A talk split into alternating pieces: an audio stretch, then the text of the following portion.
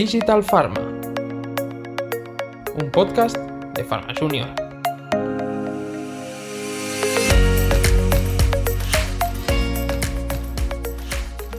Hola a todos, yo soy Ingrid Pino y estáis escuchando Digital Pharma. Estoy con mi compañera Adriana Viladegut. Hola Adriana, ¿qué tal estás?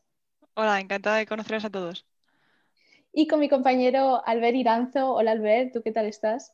Hola, buenas Ingrid. Pues muy bien, con muchas ganas de empezar. Genial, Albert, me alegro mucho. Y es que hoy tenemos el placer de tener con nosotros a David Garzón, que es el Head de Enfermedades Raras y Medicamentos Huérfanos en Kiesi. Bienvenido, David. Un placer hablar con vosotros. Yo, no sé si queréis que me presente ahora informalmente o lo haga como queráis, ¿eh? yo, porque... ¿Si quieres?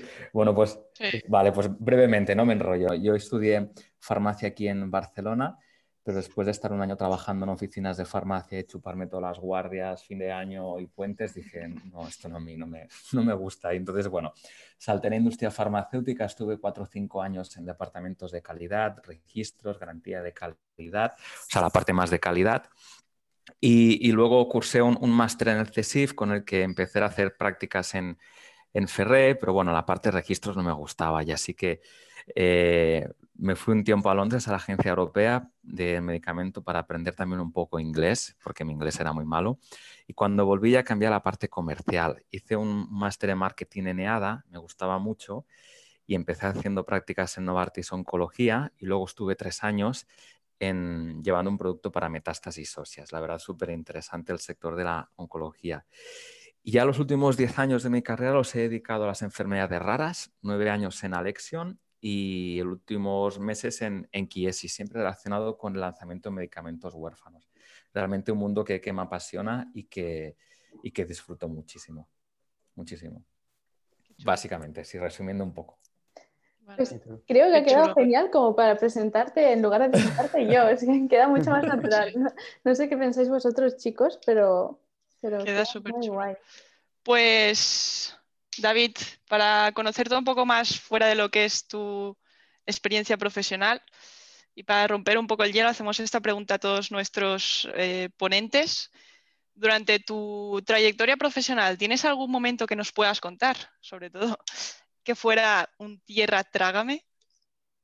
Pues bueno, he tenido varios. Quizás el que, el que es más simpático es eh, hace ya muchos años cuando empecé en la industria farmacéutica. Yo estaba haciendo Empecé haciendo prácticas en un laboratorio farmacéutico que está en San Cugat del Valle, a las afueras de Barcelona. Y de los primeros días que yo fui al laboratorio, me acuerdo que era, era abril, estaba cayendo un diluvio impresionante, o sea, algo, algo exagerado. Y del trozo pues, del coche adentro del laboratorio, pues, eh, pues te pones pues, calado de, de agua, ¿no? Coincidí entrando con un señor, así un poco bajito, muy, muy serio, y yo por romper un poco el hielo y porque me gusta siempre pues, empezar el día alegre, le dije, que le iba a pedir al, jefe que nos pusiese en vez de paragueros secadores, porque así yo no podía trabajar, que iba a empapar la mesa, que si no me tendrían que dejar un, una vileda o un trapo, bueno, no sé qué dije, alguna cosa así. El hombre no me dijo nada, bueno, pues nos fuimos a trabajar. Justo ese mismo día vi que ese hombre era el director de, de la planta de fabricación donde trabajaba yo como becario y dije, ostras, creo que la próxima vez, antes de hacer alguna broma así, si no conozco al de delante, me lo pensaré dos veces como mínimo. Buenísima experiencia. Yo creo que a todos nos ha pasado algo parecido y que estábamos en ascensor, no sabíamos qué decir, ¿no? Y dices, uff, luego tierra trágame realmente. Pues queremos conocerte un poco más también em, en tu trayectoria profesional. ¿Cuál dirías que ha sido uno de tus mayores retos durante tu carrera? Vale, em, Mira, si pienso un poco todo mi bagaje y experiencia que tengo en la industria farmacéutica, al menos los años que llevo acumulados hasta hoy, para mí el reto más importante que he tenido hasta ahora y que lo sigo haciendo porque me encanta es el lanzamiento de un medicamento huérfano. Es algo que realmente es un reto por muchos motivos, ¿no? Pues eh, por el tema de pues, cómo son los medicamentos como tales, es decir, son medicamentos que tienen alto impacto y eso pues lleva unas connotaciones especiales todo el tema de las enfermedades raras son patologías que no se conocen, luego todo el tema de cómo es el mercado como tal, si hay líderes de opinión, eh, los centros de referencia, es todo bastante complejo. Y eso es un reto, pero me llevo dedicando a esto los últimos 10 años a lanzar medicamentos huérfanos y realmente me apasiona. ¿eh? pero realmente reconozco que es de, al menos de lo más complicado que yo al menos en Pharma, en mi experiencia, he, hecho, ¿no? El lanzamiento de un medicamento huérfano para una patología o una enfermedad eh, rara o minoritaria. Qué interesante, David. Eh, hablas de que eres una persona apasionada. Este inicio del podcast ha sido un poco diferente, ya que te has presentado tú porque lo has hecho de forma muy natural y ha surgido. Y nos hemos saltado una de las preguntas que creo que es interesante, eh, que es ¿cómo te definirías? Aparte de apasionado. Mira, pues eh, Ingrid, aparte de apasionado, que a mí me ha de apasionar lo que hago y siempre es así, si no, no lo hago, ¿no? Aparte de apasionado, me gusta mucho ser curioso y, entender por qué pasan las cosas. Eh, no solamente las cosas, sino también los procesos, las personas, todo lo que pasa alrededor. Porque em, si no tenemos esta curiosidad intelectual por entender qué es lo que está sucediendo en nuestro entorno, yo creo que te pierdes muchas cosas, ¿no? Y yo me defino como una persona pues también eh, curiosa, ¿no? Me gusta mucho pues, entender qué es lo que pasa y por qué pasan las cosas.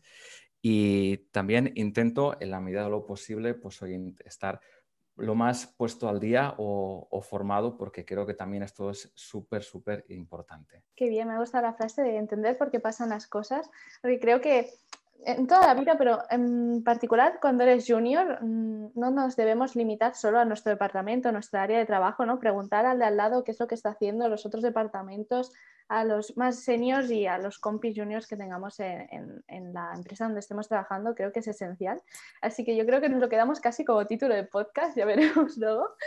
Y voy a dar paso a mi compañero Albert para seguir, indagando en tu trayectoria.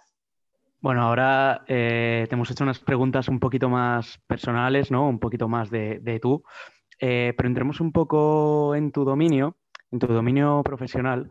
Y bueno, eh, la primera pregunta sería, ¿cuáles son las principales funciones que debe desarrollar un head en la industria farmacéutica? Vale, pues mira, Albert, gracias por esta pregunta. Yo creo que es muy interesante, sobre todo, hablar de esto en el entorno que estamos viviendo actualmente. Mira, yo creo que en general, dentro del rol de, un head, de un manager, es muy importante establecer la visión y los objetivos para el equipo, porque quieras o no, en un entorno tan cambiante como el que estamos, saber tanto tú como tu equipo hacia dónde vais y qué es lo que tenéis que conseguir es súper importante. Relacionado con esto, también es interesante y es importante eh, que sepamos gestionar toda esta incertidumbre que estamos teniendo. No, no hace falta que os dé detalles, pues lo que, lo que cuesta últimamente que se apruebe un fármaco por el ministerio para estar, que esté disponible, o, por ejemplo, pues el entorno de nuevas regulaciones que puedan aparecer en torno a los medicamentos genéricos. Todo esto son cambios que te producen una cierta incertidumbre pues, en tu negocio y todo esto hay que saber, hay que saber gestionarlo. Luego yo creo que también es muy importante que dentro del sector farma, como, como managers o como head, como responsables de departamento de unidades, seamos capaces de integrar la innovación en nuestro trabajo, en nuestros departamentos. Ya sabéis que el tema de innovación en farma, sobre todo con todo el tema de salud digital, todo el tema de nuevos fármacos innovadores, tiene que estar integrado. Y creo que al sector farmacéutico le falta más innovación. Tenemos que seguir avanzando. Y, yo luego lo último, creo que es muy importante también que dentro de este entorno, como, como heads, ¿no? como responsables, eh, tomemos decisiones. Muchas de ellas serán arriesgadas, hay que, habrá que saber qué gestionarlo, pero también dentro de nuestra responsabilidad como managers o como head está el tomar decisiones para que, pasen cosas o para entrar a un nuevo mercado o para gestionar un negocio. Yo creo que esto es una parte también muy importante hoy en día de un head dentro del sector farmacéutico. Totalmente, David. Y la verdad es que me viene muy bien eh, esta parte final ¿no? de, tu respuesta porque, eh, como has dejado claro, hay que tener claros la visión, los objetivos, siempre tener mano derecha para eh, hacer frente un poco a las incertidumbres que se, que se planteen delante tuyo, ¿no? Y no solo esto, sino que ir innovando un poquito, un poquito sobre la marcha y sobre todo tomando decisiones, ¿no? Un poquito para hacer un resumen de, de, tu respuesta. Y mi siguiente pregunta se basa un poco en estas decisiones y es, en cuanto a gestionar personas, ¿cuáles son los puntos que deberíamos tener en cuenta? Es decir, ¿crees que se necesita un talento o cualidades especiales para ser un buen líder en este aspecto? Vale, Albert, muy buena pregunta. Mira, yo creo que para ser un buen líder, lo primero, eh, se aprende siendo líder o practicando, ¿no? Yo creo que esto va, pues a medida que va teniendo más experiencia lo eres cada vez mejor. Y también no hay que olvidar que el líder, yo, eh, no lo soy yo porque me ponga el título, sino te hace el líder las demás personas. Por lo tanto, yo siempre creo que es importante pensar como líder, no como el yo, sino como cómo me ven los otros y qué puedo hacer con los otros. Yo creo que para ser un buen líder, yo creo que es importante saber escuchar muy bien, escuchar muy bien a tu equipo, escuchar muy bien pues, bueno, lo que pasa en la empresa ¿no? y entender bien el, bien el entorno.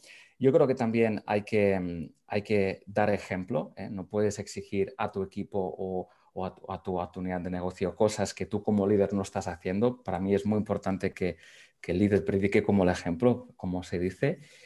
Luego, por supuesto, yo creo que es muy importante también, a ver, dedicar tiempo al equipo. ¿Eh? Em, hay gente que dice, no, yo dedico poco tiempo, pero de calidad. Pues yo creo que no, yo creo que hay que dedicar tiempo de calidad, pero también el máximo tiempo posible, eh, estar con el equipo, entender cuáles son sus necesidades, cómo puedes ayudarlos a crecer, a desarrollarles, qué les preocupa, qué puedes cambiar tú también como líder para hacerlo mejor, ¿no? Yo creo que es muy importante. Y luego la última cualidad que diría también yo resaltaría pues tener buena capacidad de comunicación. No todos somos buenos comunicadores, pero esto al final se practica y se con buena voluntad se mejora. Saber comunicar bien las cosas, saber qué decir, qué no decir y, cuándo, ¿no? Y gestionarlo todo esto muy importante. Yo creo que serían las cualidades que resaltaría de, un líder de hoy en día, pues eh, lo que resaltaría. Totalmente, David. Y además esto casi con, cómo habías empezado a responder ¿no? esta, esta pregunta, que es que el líder se hace. Las que, que has ido comentando, pues realmente si uno tiene esfuerzo, empeño y, ganas, pues las puede, las puede ir mejorando. Así que David, eh, por mi parte te hago la última pregunta, que sería, pues, ¿qué consejo le darías a tu yo de hace unos años que se encontraba pues entrando en el sector farma? Interesante, Albert, esto. ¿eh? eh si yo volviese años para atrás y me encontrase em, de nuevo cuando era, cuando era joven, aparte de intentar no hacer eh, bromas a gente que no conozco, ¿no? Como os comentaba antes con la anécdota, yo creo que em, es importante cuando, sobre todo vosotros que estáis empezando, que, que intentáis tener una visión 360 de la industria farmacéutica.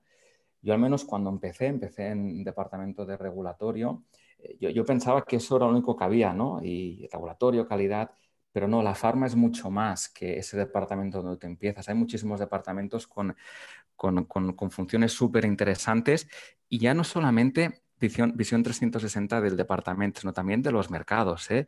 Eh, yo estuve mucho tiempo trabajando en mercado de oncológicos, pero también intentaba ver otros mercados, pues el mercado de la hipertensión, el mercado, no lo sé, los antidiabéticos orales, porque te da una televisión 360, aprendes muchísimo y queráis o no, vosotros que tenéis mucha carrera por delante, pues igual os ayuda a ver pues dónde os queréis dirigir, qué es lo que os gusta más, dónde creéis que tenéis más potencial, etcétera, etcétera, ¿no?